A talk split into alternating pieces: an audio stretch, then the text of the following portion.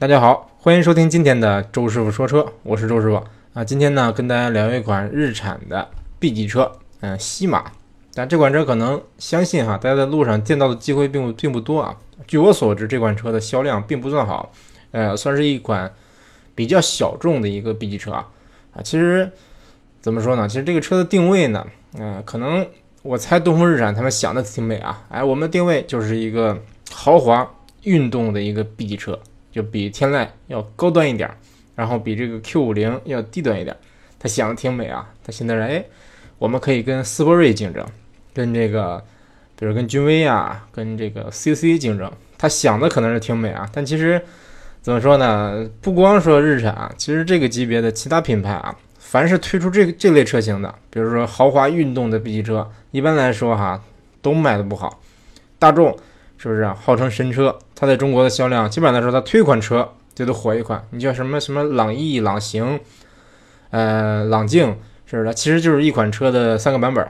它月销都能过两万，对不对？大众随便出个车型，按说都能销量过万，轻松过万。人好的可能两三万，但是大众 CC 呢，你也不能说它不漂亮，对不对？但是大众 CC 月销量也就几千台，呃，所以说呢，就算是大众这么这么这个这个耀眼的神车光环笼罩的这么个品牌，它推出个推出一个运动型 B 级车，照样卖不好。那其他品牌更不用说了，是不是？斯铂瑞啊，君威啊，这些车其实。包括阿特兹，在路上见到的机会都并不算多啊，啊，基本上来说销量是比较少。你像像阿阿特兹吧，就是我之前在日本的时候，嗯，算是比较常见，每天都能见到。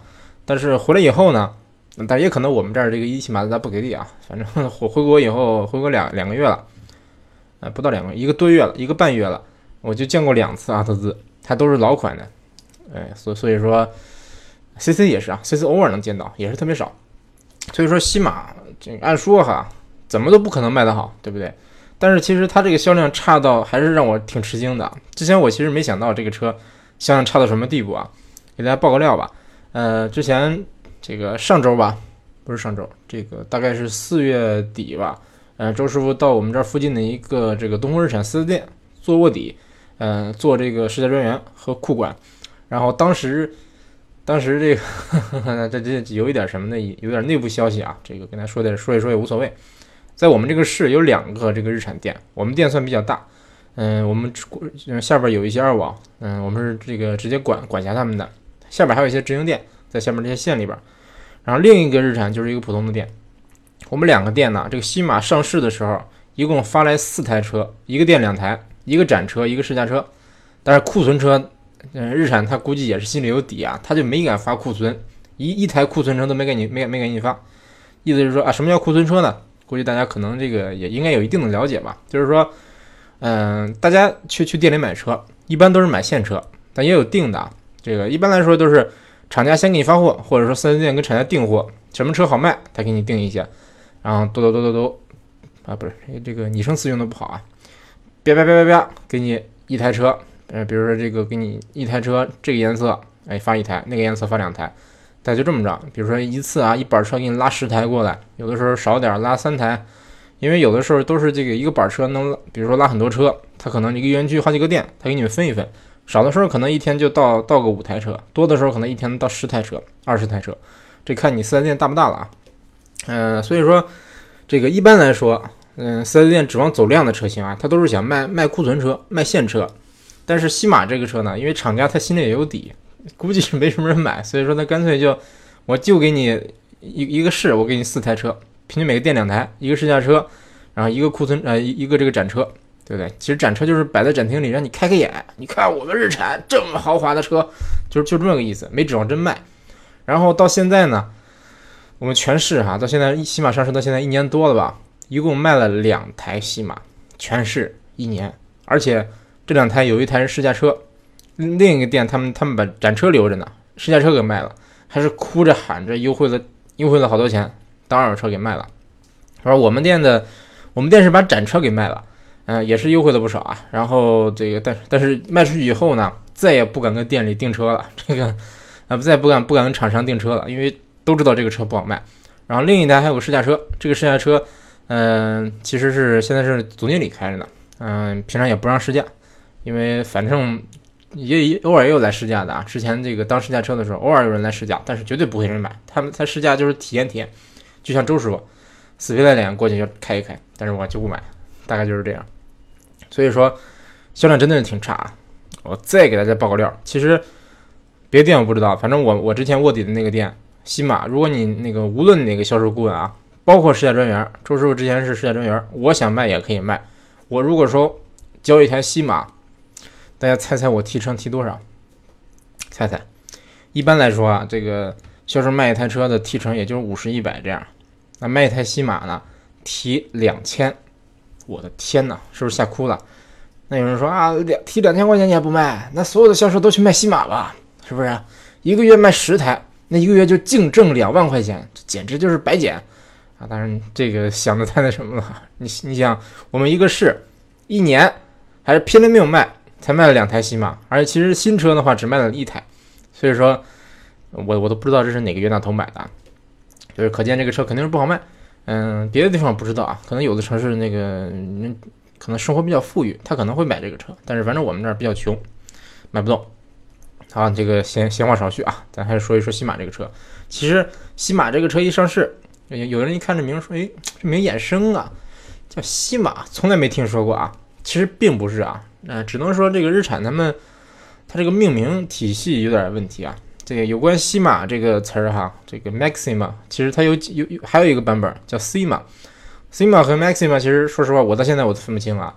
嗯，目前那个咱国内这个西马，其实它就是当年老日产的这个，大概是风度这么个定位。风度的，你可以理解成现在的这个这个这个崭新的一个风度啊。老风度碰碰碰巧，啊，我身边有一个朋友，他就是车主，嗯，当时是这个，我记得是三点零的六缸，据他说哈，动力非常猛，反正跑高速轻松二百六。这个平常他一般来说跑高速正常跑二百三。就是就是意思是，反正这动力肯定挺强啊，但是说跑那么快还是危险，这个不建议大家尝试啊。总之，我我我当时他是这是他很早以前跟我说的，我当时就有留下个印象啊，风度这个车应该是个挺高级的车，因为据说他买的时候好像七十多万。嗯，我我不知道他嗯是他他爸的车啊，我具体我不大清楚是具体什么数，反正大概就是给我的印象就是这个车很贵。但现在这个西马虽然也很贵啊，但是。它目前为止也就二三二三十万吧，这个顶配二十六万这么个售价啊，还是偏贵的，我觉得啊。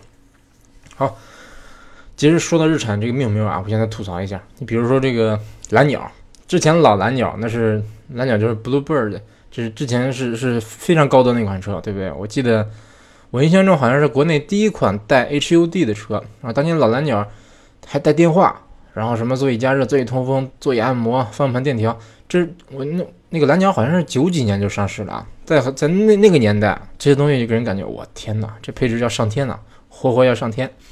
然后后来呢，日产把这个蓝鸟这个名安到了轩逸上，这个算是老轩逸吧，就是现在的看的是轩逸经典那个样子，当时就叫就叫蓝鸟。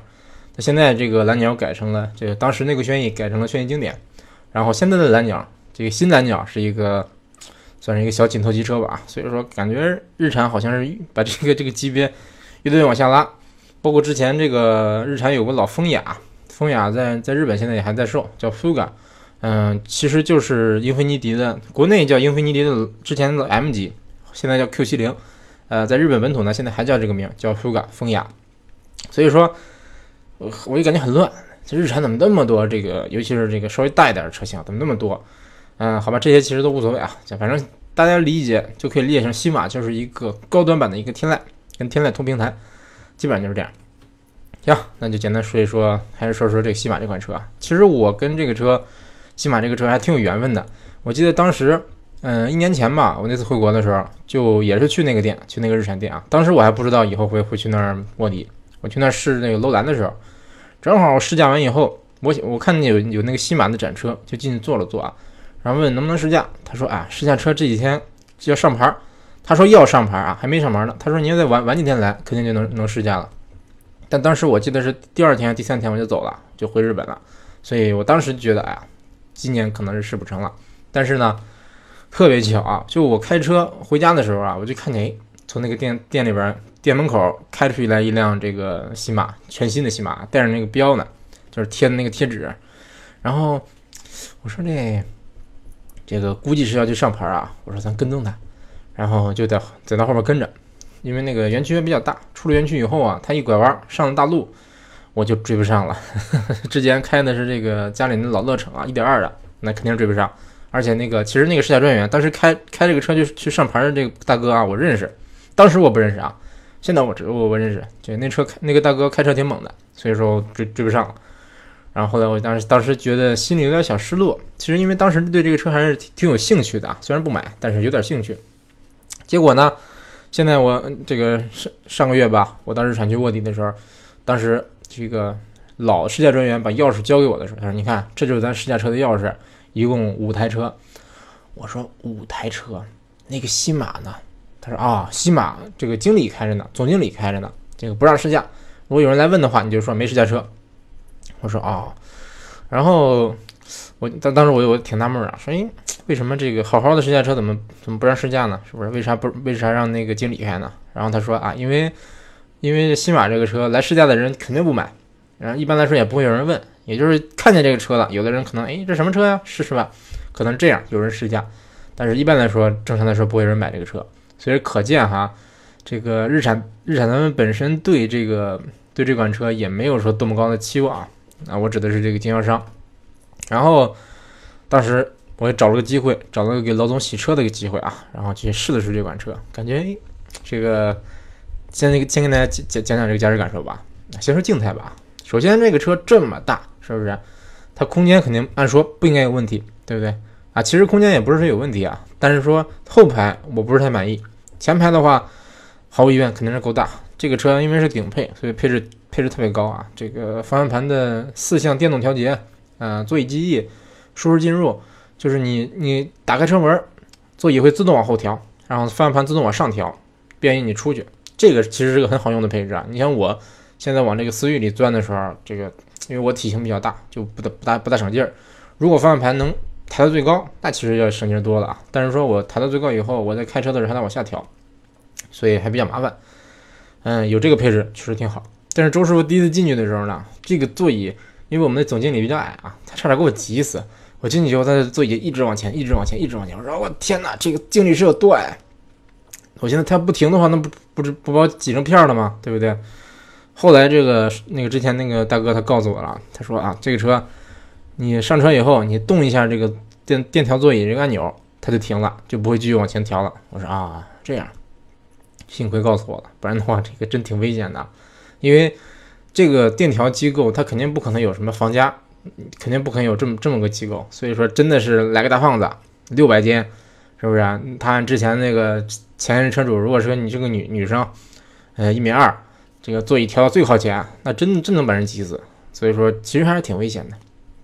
嗯，反正前排空间够了，进去以后，内饰做工用料都不错，这个大面积的真皮，然后这个包括翻毛皮。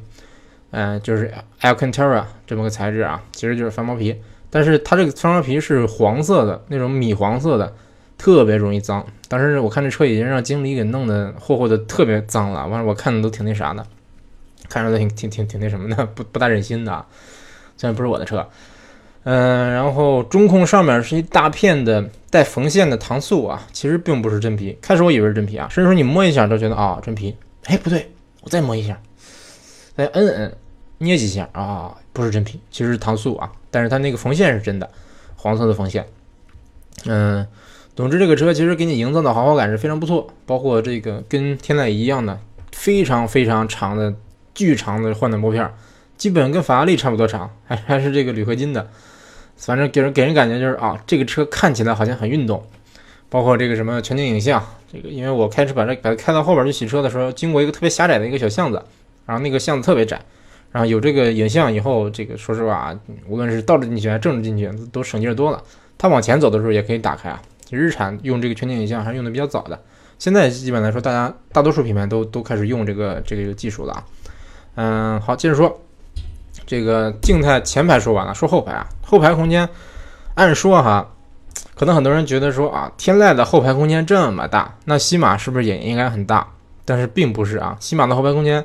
腿部其实够啊，但是头部说实话有点顶头。嗯，有人说啊，是不是周师傅太高了啊？我是高，但是我我感觉它的空间比如说我做这个轩逸经典的后排就完全不顶头，新轩逸包括骐达稍微有一点点顶头，但是这个西马是属于严重定头，就是我坐到后排我头我那个脑袋直不起来，得歪着脑袋，或者是我躺躺着坐，嗯，甚至甚至比我这思域后排空头部空间还要小啊，思域后其实头部空间不小啊，所以说。嗯，这点我不是太满意啊！你毕竟这么大个车，对不对？你虽说啊有溜背，但是你你你再溜背，你能有有这个思域低吗？是不是思域低低低到什么地步了？是不是后排空间它也没问题？所以说这一点我不是太满意啊。接着说这个，那就说一说这个动态的驾驶感受吧，开起来感觉怎么样？嗯，首先怎么说呢？我开起来这感觉，第一第一就比如让车动起来的时候啊，第一感觉就是让我很。惊惊诧的，就是很诧异的一点，就是它这个方向盘太沉了，沉的就跟想想啊，有点像这个五菱之光，就是一上车我一动方向盘，说哎，这方向盘是不是没有助力啊？这有人说啊，这是不是方向盘这个阻尼可调？阻尼是可调哈，但是我没有把它调到运动模式，就是普通的舒适模式，这已经硬的不行，已经沉的不行了，就好像转向助力坏了那种感觉啊，这就像我当年在这个驾校。开过一辆，呃，没有助力的老普桑，有点那个感觉啊，但是比它稍微轻一点，但是明明显感觉到这个是转向是非常沉的，这点我不是太满意。嗯，然后开起来我感觉油门也特别沉，油门沉的不行，油门刹车都沉的不行。嗯，可能是日系车觉得说啊，因为我们正常来说的日系车家用车，这油门刹油油门刹车都比较软，比较轻，那我们这个高端车我就要跟它不一样，我就要弄得硬一点。比如前段时间我在日本试的这个二二 X 雷克萨斯二 X 四五零 H，它也是特别硬，嗯，油门特别沉。然后这个是西马这车也是啊，虽然说油门沉哈，但其实还挺灵敏的。反正这个有点你你起步踩的稍微深一点，它有点窜的感觉。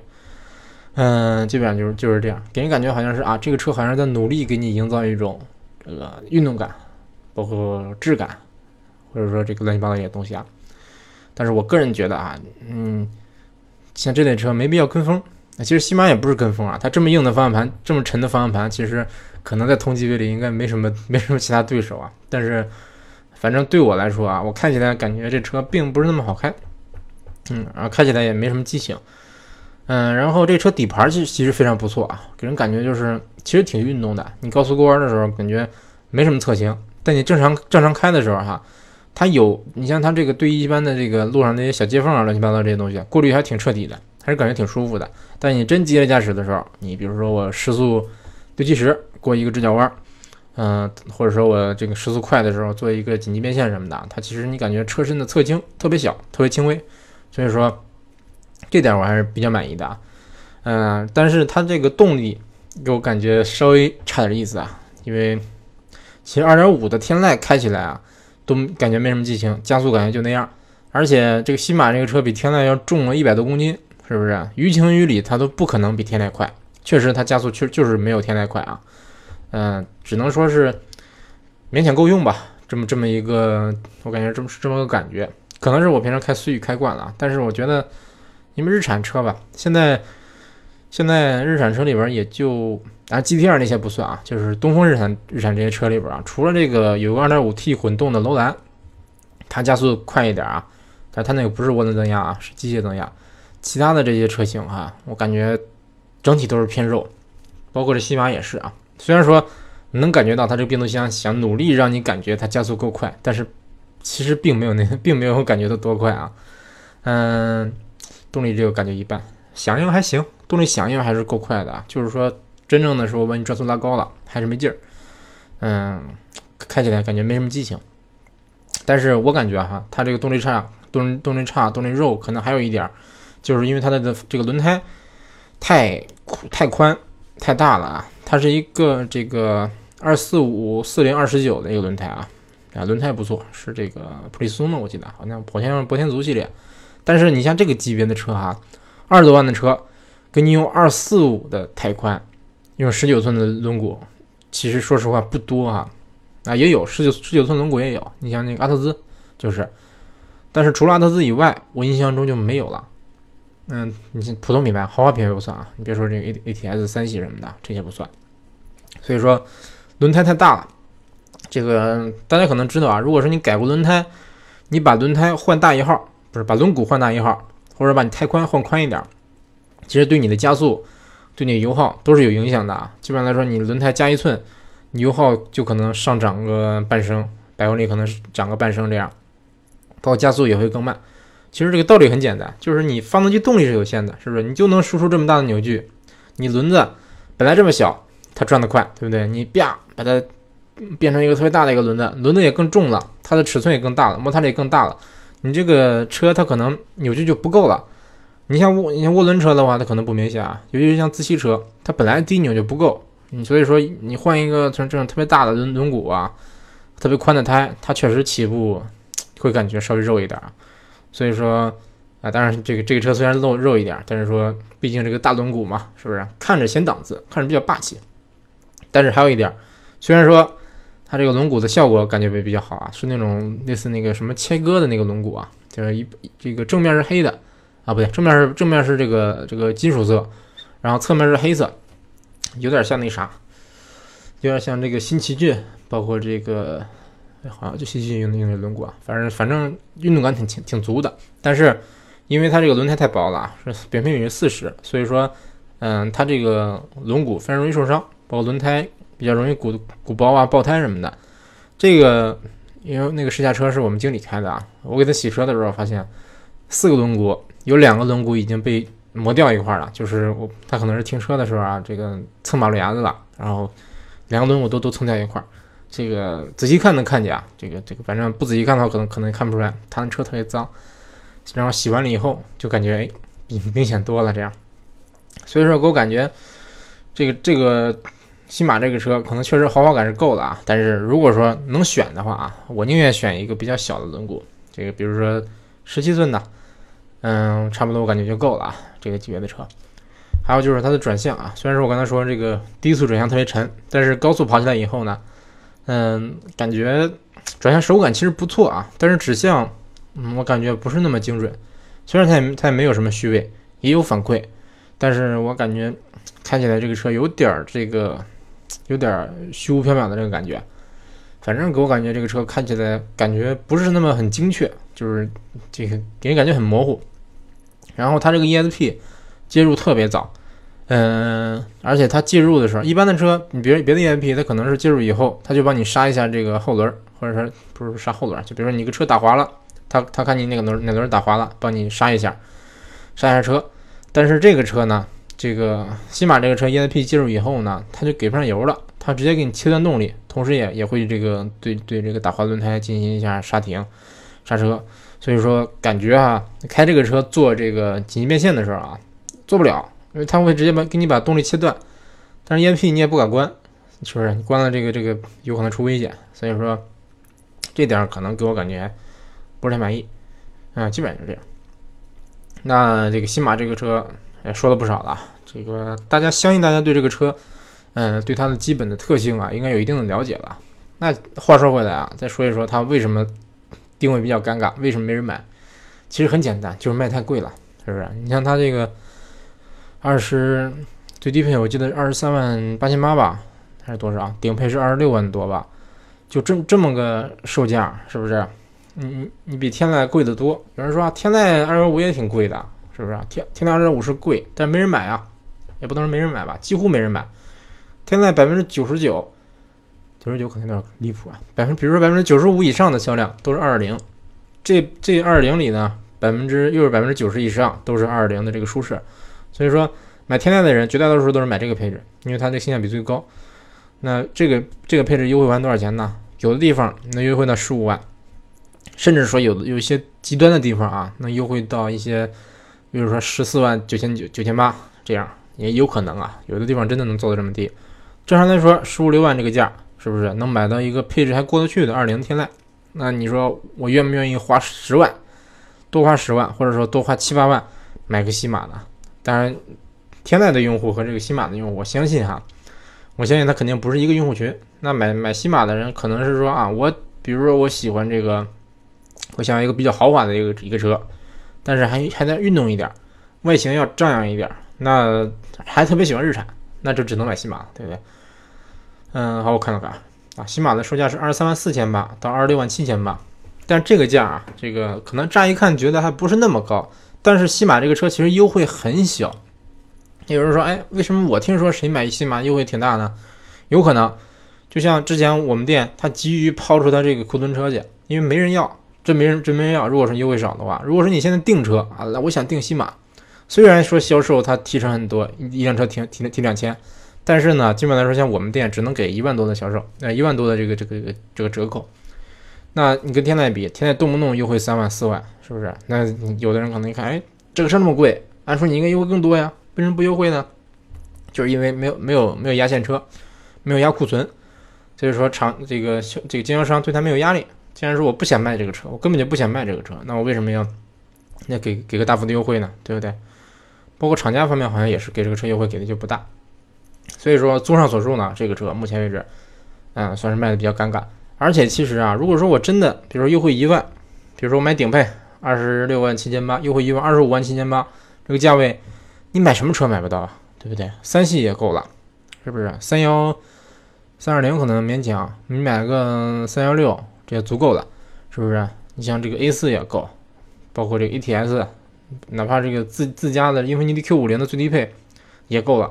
优惠完差不多也能优惠到二十五六万，是不是啊？所以说，这个作为日产这个品牌，包括这个车这个定这个定位吧，定这个价有点尴尬，真的就是很多买得起的人他不想买，很很多人可能看着这车好看，很多年轻人可能看着好看，但他可能买不起啊。但是说还是那句话，你比如说你跟阿特兹最竞争，是不是？阿特兹，嗯，二点五蓝天运动十九万九千八，人也十九寸轮毂，对不对？